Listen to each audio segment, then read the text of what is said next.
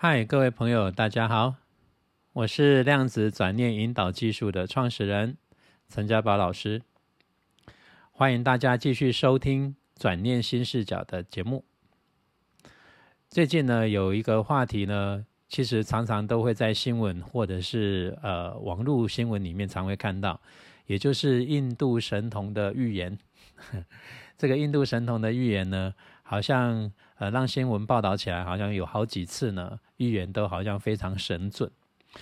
所以呢，呃，这也形成了就是大家的一种好奇心，以及呃，大家会有一些人会想法说，哎，我是不是应该相信他？那其实呢，这个就延伸到一个我们其实在平常生活当中同样的同类型的一种状况。也就是有时候我们可能也会碰到所谓的算命，好，或者是占卜，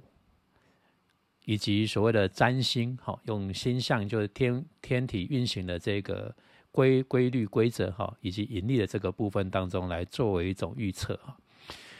那各种的这样的一种工具跟方式呢，呃，都会有一些预言。好，包括我们所谓的紫微斗数啦，哈，或者是所谓的命理、八字、易经、八卦，呃，这些所谓的卦象啊，或者是说我们到庙里面抽签啊，诸如此类，有很多各类各种的很多的方式。这种工具当中呢，所产生的某一种所谓的预测或预言，好像似乎呃会形成两种争论的一种基础，一种就是说它就是一种呃事实。而且它非常的准，另外一种就觉得说，哎呀，这个东西当中不科学的、不可信，哈，那个都是胡说八道，好，不要就信以为真，这样的话是非常迷信。那其实呢，我们用一个比较客观的角度，我们来探讨这个问题。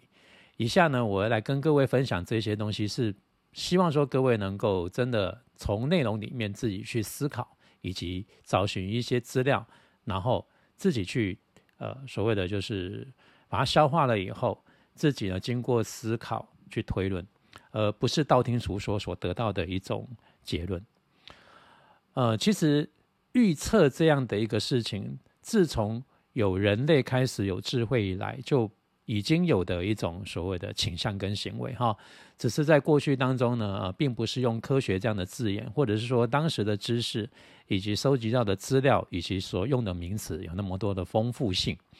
所以当然呢，以现代的角度来看，过去所留下来的这些记录跟这些所有的名称，总是会认为说那比较就是迷信了哈，或者说呃比较就是让人家感觉说好像讲的是比较就是虚无缥缈。但呃，我觉得用这样的角度当中去看待有关于命理啦哈，或者说这些占卜的这样的现象，我觉得其实是有点不太公平，因为在当时的那个时代当当中，在所有的环境跟所有的能够呃，得到的一些资料，毕竟本来就有它的限度，也就是说，当时他所推测出来这样的论述或者是理论，是根据当时呃的基础，以及当时所能够获得资料的能力当中综合起来的结果。打个比方来讲，比如说像呃最古老的记载的所谓的就四季变化，是不是适合农业社会耕作的呃一本记录，叫做《农民历》，这个大家都知道。当然，在过去在呃地理上的位置，就是以中国的这个地理上的这个位置当中的话，它是比较靠近，稍微往北半球，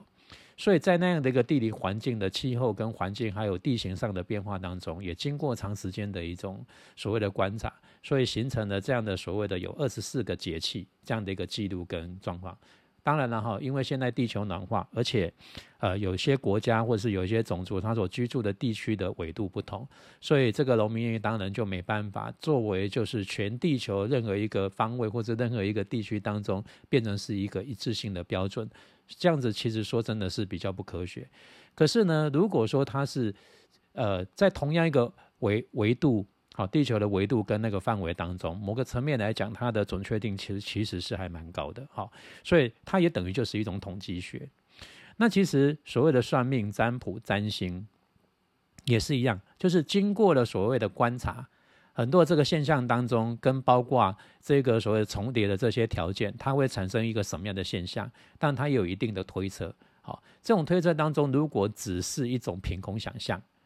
那当然它一定有很多的漏洞。可它能够被流传下来，而且被后世人或是后来的学习者当中去验证。我相信那么多人去学这些东西，总不是所有人都是盲从或盲目的，或者说都不会去思考。好，一遇到说哎不准啊，或者一遇到说有冲突或是不一样，难道都不会有任何质疑吗？一定会有。好，所以经过这么长的一个时间当中的交叉验证跟求证，我相信它有一定的一个范围的准确度，是因为它也是根据某种统计学所统计出来的结果。只不过这个统计出来的结果，因为它是比较抽象的一种表达，以及过去呢，因为我们说过了。就是所谓的这种名词啦，跟所谓的材料跟资讯，并不是那么样的完整，所以总是有时候在解释上，就同样一个东西，可能呃不同的人的观点不同，他就解释起来，当然可能就会内容就会天差地别，哈，所以是会有这样的一种呃落差。但是基本上，如果说是以规律来讲，单纯我们不看说所谓的解释到底是什么，就。单单以统计学的概念来讲，它还是有一定的可信度了哈。我不能说是百分之百。打个比方，我记得以前呢，最耳熟能详的有一个故事，就是那个一个书生，就是去问算命的，说他的梦境的这个解梦的故事嘛。好，不就是这样嘛？好，就是简单来说，那个故事，我相信很多朋友都听过，也或许可能有的朋友有没听过。我就很简短的稍微描述一下这个故事，方便我等一下要表达举例的一个东西。也就是说，这个书生呢，他要准备进京赶考，已经准备很久了。有一天晚上，他做了一个梦，啊，梦境里面他梦到说他在他们家的这个宅院的屋顶上面，哈，就是种白菜。然后呢，还梦到就是说在大白天底下呢，他既然就撑着伞。啊，那还有一个梦的片段，就是他既然啊发现发现就是说他全身脱光光，跟他的小姨子，也就是他太太的妹妹。好，两个人光全身光溜溜的背对背在床上，好，然后相互的就是坐着，然后这样靠着。他做了这三个梦，就觉得说这个即将要准备大考了，然后刚好这三个梦，是不是在暗示他这一次考试的一个结果呢？于是他就到街上呢，找了一个就是当地算是颇有知名度跟呃颇颇颇为神算的一位算命师呢，帮他做这个解梦。但这算命师听完这三个梦，就告诉他说：“哎呀，不吉利呀。”这简直就是要名落孙山的一个梦境，在预告你，你一定就是这一次去啊，一定就是就是会落榜。怎么说呢？他说：“你想想看呢，啊，在屋顶上种白菜，那怎么种的活呢？所以根本就是白种嘛。好，要一时候那你白忙一场，好，白忙一场。然后你看大白天的又没下雨，那人家大白天没下雨在举着伞呢？好，这个叫做多此一举，好，就没有必要啊，对不对？”那也就是说，你这一次去考试这个行为其实多此一举了，已经知道就是不会考上了，你也不用再去了。好，那至于你梦到说跟你的小姨子哈，就脱光光的背对背坐在床上，哼，这个就告诉人说，哎呀，不要不要，就不要笑想，对不对？这个就不可能会发生的。好，也就是说你根本就看得到吃不到。好，类似像这个意思，就是可能只是你的一种幻想，根本就无法成为现实。哇，那书生听了之后，当然心里面就。当然就是很难过喽。回去之后呢，就在花园里面呢，就刚好碰到了他的这个小姨子，也是梦中这个小姨子哈，就是现实生活当中就是他太太的妹妹。然后这个小姨子看到他满脸愁容，就说：“啊，姐夫，姐夫是怎么了？哈，什么事？是身体不舒服嘛？哈，还是怎么样？”他就 支支吾吾的告诉了他去找这个算命的这个解梦这个事情。他就心里面觉得心里面很不开心，对于这次的考试一点把握都没有，他似乎都想放弃了。哎，这个小叶子说：“那不然这样好了，你把这三个梦也说出来听听看。最近也在研究，看看呃有没有什么哪边的地方当中可以补充的。”于是他把这三个梦又再说了一遍。这小姨子听了就说：“哎呀，姐夫啊，恭喜你啊，恭喜姐夫，贺喜姐夫啊！你这次不能放弃，一定要去考啊！你一定啊！”就是会高中状元啊，至少都会举人以上。这这个书生一听，这为什么怎么反差那么大？你怎么解释的呢？他说：“你看啊，在屋顶上种白菜，那就代表在高处上种植物，那不是高种吗？”诶，这个书生一听，诶，有道理。那说那那那大白天的举着伞呢？他说：“你看，举着伞，至少高中举人以上。好，你看高高的举着这个伞，不是举人吗？” 他说：“哇，哎，真的有道理，有道理。哎，那第三个梦，他有点脸红的问这个小姨子：“哎，那这第三个梦又怎么解？”我蛮好奇。他说：“很简单，你翻身的机会来了，翻个身就好了嘛，翻过身不就都看到了嘛？哦，不就如愿以偿了嘛？啊，所以我们从这个书生的这个梦境的故事就看到了，也就是说，同样的一个事件，同样的一个梦境，但是焦点不同，解释出来的结果不同。”所以算命、占卜、占星，我刚刚所说的这些，其实也类似像这样的状况。也就是说，以梦境来讲，就像说，呃，以占卜算命的这个规则或星象来讲，也就是有这样的规则。但是至于解释的部分当中，就真的要看解释它本身对于事物上的了解以及经验到什么样的程度。其实直到我们现在。现代也一直都在用这种所谓的预测的方式，只不过啊，我们现在都会比较用一些科学的语言来形容这个预测的行为。比如，我们每天都会看预气象报告啊，比如说明天的气象大概是如何，好天气的这个什么卫星云图啊，好包括这气流啊，哈，包括后天啊、大后天啊，然后包括这一星期当中未来的一星期大概的气候跟天气的状况怎么样，然后比如说可能预测，哎。可能会哪里会形成台风哦？这个台风会不会形成？然后这个台风可能走的路径大概往哪边呢？哈，各国的这个气象学者或者气象专家啊所预测的路线不一定完全一致，这不就也是一个预言啊？当然，如果说真的现实上真的这个台风按照了哪个路径去走啊，那就是预言成真嘛，哈。但基本上的大方向当中好像似乎都差不多，这不就也是一种预言的模式，或者是一种预预测的模式？所以。某个现某个层面来讲，如果预测并不是一种凭空杜撰、想象，啊，就胡乱吹，然后拼凑而完成的一个结果，其实事实上它都有一定的材料跟讯息的来源，好，所以你要去看待的是如何正确去看待这个讯息，而不是只是非常极端的去盲从或者是去反对，我觉得这个都是不健康的概念，好，盲从的去相信，然后没有经过观察跟确认，或者是。呃，就是这种固执的，就是不信，然后拒绝啊，这个都是道听途说。我觉得这样子其实也有点过于自命不凡哈。啊，比如就像如果用这样的基础来看，那是不是所有的气象预报你都不要看啊？因为它根本就是胡说八道，连台风跟那个气候会下雨那个都是骗人的，因为根本都不会发生。好，地球暖化这件事也是假的，就类似像这样，那这不是就让人家觉得这个就是一个非常。很顽固而且很无名的一种状况嘛，哈，所以我有听过有一些呃人在分享说，啊，那种所谓的算命那个都都是呃不要去相信的，不不是说相不相信问题，而是说它是作为一个参考。好，那话讲到这边，可能就有一些朋友问我说，那。有关于就是说，有时候预测到你的未来呀，哈，跟包括就是有一些很厉害的这些占星或各方面当中，甚至可以把你的过去，甚至把你未来来年跟把你一生都能够预测出来。那到底这些东西当中，后来有一些部分我经过求证是准的，那这样子未来还没有发生这些他已经预测的，我该不该相信？那这样我会不会变成很迷信，或者是变成就是我很宿命论呢？其实我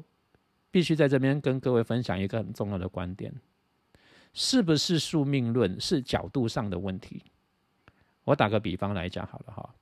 各位我们在现实生活里面都会自己帮自己安排一天或是一个星期，或者是未来这一个月当中的一个工作计划或者是生活计划，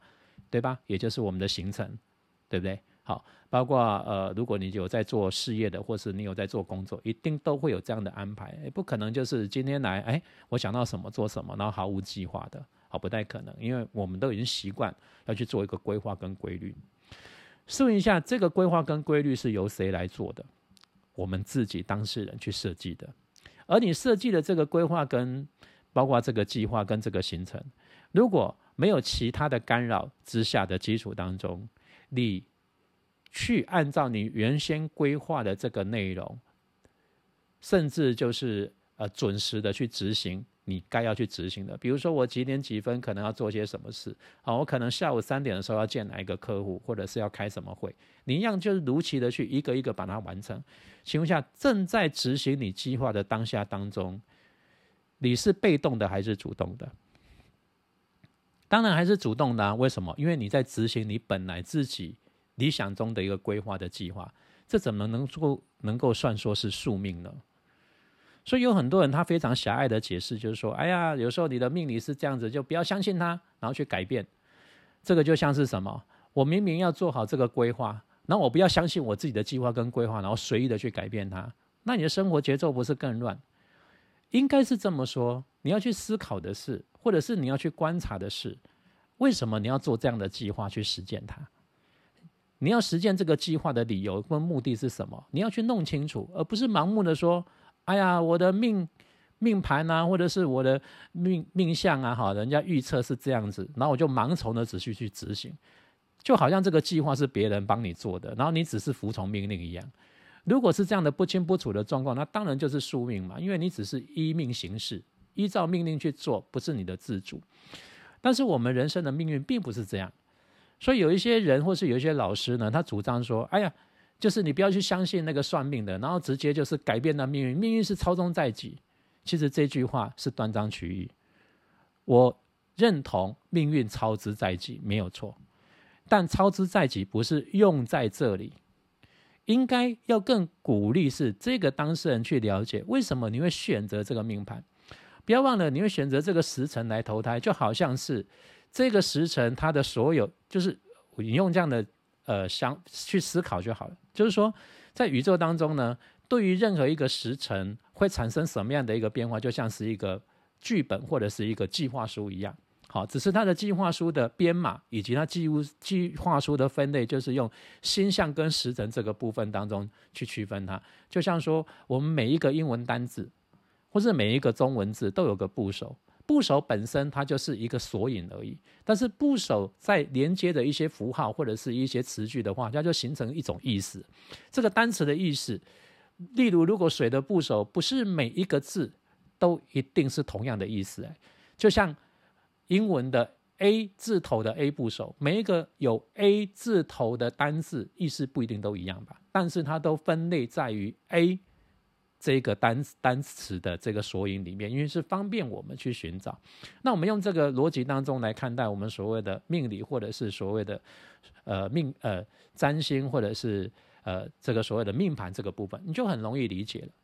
重点是为什么你挑这个时辰来，也就是你为什么要挑这个计划书来，一定是这个计划书的内容各方面当中有符合你这个灵魂体或是你这个精神体所想要的一个行程跟包括计划，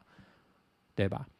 就打个比方，好像是说，呃，当然现在因为是大家国际上的边境都受到管制，哈，都现在还没有办法恢复到正常的旅游或者正常的生活，就没有办法就是出境或者是出国旅游、出租车等等。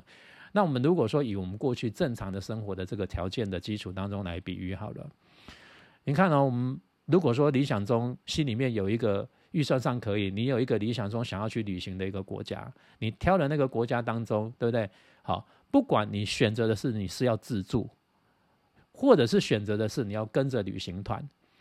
你不可能说啊，只要那个旅行团或者自助，只要我到那个地方就好，然后完全就是在那边有点好像就是放风一样，不太可能。你应该也就是会稍微做一些规划，即便你就算是要去，不做任何计划，只是单纯要去冒险，你也一定有一个所谓的主要的主轴。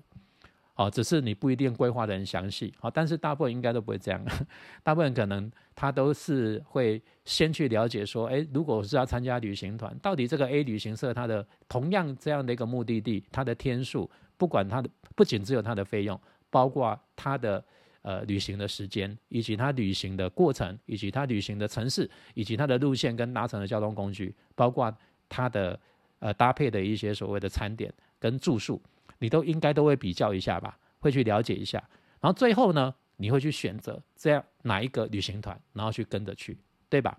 虽然那个计划书不是你亲手做的，但某个层面来讲，也代表是你做的，只不过是别人帮你代劳做好在那边，刚好又符合你自己心里的需求，所以就报名了那个行程，以及报名了那个旅行社所规划的行程，不就去了吗？那难道你跟着旅行团去旅游的这个过程当中，说你是宿命，好像被强迫的，这怎么会说得通呢？这是你同意这样的行程，所以你去参与了。现在的量子力学家跟包括宇宙学家都说了，这个宇宙是参与式的宇宙。所谓的参与式的宇宙，就是我们每一个人的意识跟每一个人都参与其中。那也就是说，连你的命运，你都是参与者，你不是一个被动者。所以我发现说，有一些老师在，呃，全面的去否定说，哎呀，这个什么算命要去改命或怎么样，我觉得这个说法说真的有点断章取义。你应该先去了解为什么你挑了这个命盘来，而这个命盘的过程到底是要你去实践你什么样的生命蓝图，以及要达到一个什么样的状况。好，这样才是一个真正客观而且是务实的一种观点跟角度，而不是一味的，呃，拿着就是好像表面的这种所谓的迷信啊，或者是算命，或者说人改变命运这个观点当中去推翻自己的所有的计划。你就算要推翻要改变，你也要先清楚你为什么选择这样的蓝图啊，否则你有可能是干嘛呢？有可能就是自己啊，就是在做好的一个计划，结果没有按照计划执行。这样不叫做改变命运，这个只是让自己的生活各方面更加混乱，或者让自己的生命更加遇到一些不必要的，就是我们讲就不必要的这种呃浪费时间，好，而且就不必要的冤枉路就会发生啊。所以如果用这个角度当中来看，各位就清楚知道说，哦，那到底我要不要去相信？好，所谓的相信不是那种盲信。而是，嗯，我知道有这样的几率跟统计，但我要更积极的是要去了解我为什么需要去选择这样的蓝图，到底这个蓝图有些什么样的特质，跟里面有哪一些呃是比较特别的，呃有意义的元素，好，不管是挫折也好，不管是有意的也好，它一定背后一定是有个理由，而不是只是单纯非常表象的，只是说，哎呀。因为呢，我的未来当中，对不对？感情会很好，会非常有钱，好像你就觉得突然好像中奖一样，得了一个好处。我觉得如果只是把我们所谓的预测、预言或者是算命，都一直停留在这么样狭窄的一种价值观里面，那我觉得那才是真正的宿命。好，就是就算你在改变，你也是改变的乱七八糟，因为你也不知道我为什么要改。好，搞不好就多走了一些冤枉路，就像这样。我记得，呃，像当时呢，释迦牟尼佛呢。呃，他的这个传记里面哈，就自己有提到说，当时他刚开始要出生的时候呢，就是有一个就是能够就是观察这个所谓的星象，哦的一个仙人吧，哈，一个先知知道了说即将有一个所谓的觉悟者会将诞生到世上，所以他特别想要去拜见这位呃。即将要诞生的觉悟者，因为他自认说他现在已经年老了，应该没有机会能够呃亲自聆听到他分享的一些宇宙实相的一些智慧跟包括一些方法，觉得很可惜，所以他特别呢呃去拜见了他。所以当时他刚出生的时候，这个仙人就到了金饭王这边的时候，看到了这一位孩子，就告诉他说，这位孩子未来就是会形成两种不同的路径。这两种不同路径，一个就是转轮圣王，也就是说他可能会成为一国之尊呐。另外一种呢是法王，所谓的法王呢，意思是说是有关于在传递有关精神层次，带领人们开启智慧的一个，呃，也不是算救世主的一个，就是非常呃具让人家觉得有影响力的一位导师。好，就可能是有这两种结果，但这两种结果最后会决定是什么结果，要看这个孩子整个在成长当中最后他自己的选择。好不就也是有这样的故事？那如果按照有一些老师或是有些人所说的啊，这就是宿命啊，那佛陀不就也是宿命嘛？因为这两种路径，当时都有人已经帮他预测好了，也就是不管他走哪一条路都是准的，所以他后来走上了开悟觉醒这条路，那对于那个仙人预测，不是也是一个准确吗？那这样你说佛陀到底有没有觉醒？他到底是不是一个已经自由、已经签名的人？他不就也是很宿命？只不过他刚好选择是那一条路，因为他选的并不是那个仙人没有预测到的那一条路，所以他到底是宿命论呢，还是如何？呵，我就用这个故事分享给各位聪明的你听众朋友自己去思考。所以有些东西不要常常就是似是而非的听，好，这样子听的话，其实对你并没有帮助，反而让你掉入另外一种偏差跟极端。这。对对你的人生跟生命并没有帮助啦。好，所以像刚刚佛陀那个故事，我只是要讲，其实他来到这个世上已经决定了什么样的一种计划跟范本，只不过他也在考验自己，最后他会走向哪个版本，所以他会挑那个时辰或是那个时刻来投胎来诞生。如果用这样来解释，你就可以很清楚知道说，所谓的算命的准跟不准，或是占星占卜预测预言到底准或不准，它不是你绝对的一个依据，而是它只是告诉你，你选择这个 A 本来按照这样的一个脉络跟规则，它会有什么倾向，跟会有什么样的过程，这个是一个很逻辑性的一个过程。只是重点来的，你为什么要挑这个起点？一定代表你已经知道这个逻辑性，所以你选择这个逻辑性的目的，一定你背后有你的动机跟理由。重点是你要清楚你的理由跟动机。当你清楚理由跟动机，就不会说，当你走在你所谓的被预测，或者说你实现已经预观到的一个未来结果，然后觉得。好像得到好处就特别的欣喜，或是遇到了灾难就觉得感到自己特别不幸，你就不再用这种很二元跟极端的概念来看待自己所承受的结果，因为这一切都是理所当然的。对于你背后的动机的理由的基础来作为一个出发点来说，任何一个发生的好或不好，其实本该如此。没什么好特别的欣喜或特别的忧伤，因为它都有你背后需要的那份理由。OK，所以希望呢，今天这个节目呢，或是我们今天这一集，能够带给各位更清楚、更多、更宏观的一些思维。好，即将呢，我们在九月底的时候，我的。新书也即将就是要出版了，就启动你的高维意识场。其实我刚刚谈的有一些观念的核心当中，呃，其实在我的新书里面都有提到。好，欢迎就是出版的时候呢，请各位呢可以找来把它看看，它会比较更详细、更系统的再把它做一个说明。好，我们今天呢就跟各位聊到这里喽，谢谢各位一直以来的支持跟收听，也希望说我所分享一些观念真的能够帮助到你，以及帮助到每位正在听的朋友们。假如如果你觉得这些内容对你来讲有所启发性，也请您不要吝啬的把它分享给其他的人。或许可能有一些朋友，他心里面或者他人生当中刚好有碰到的某一些困惑，他不一定会告诉你，也不一定会表现出让你知道，但是他心里面是呃知道的，而且是很焦虑或者是很苦恼的。如果说因为有这个机缘，能够透由你，而让他有机会，因为。呃，我们节目或是我们所分享的书或内容当中，呃，带给他一些呃希望，或者是解开一些心里面疑惑，我觉得这都是一种共享跟共利的这个呃结果。我觉得这个是很难得的。好，所以希望各位朋友呃能够不吝啬的把它分享出去。好，我们今天呢就跟各位聊到这里了，我们下一次节目中再见，拜拜。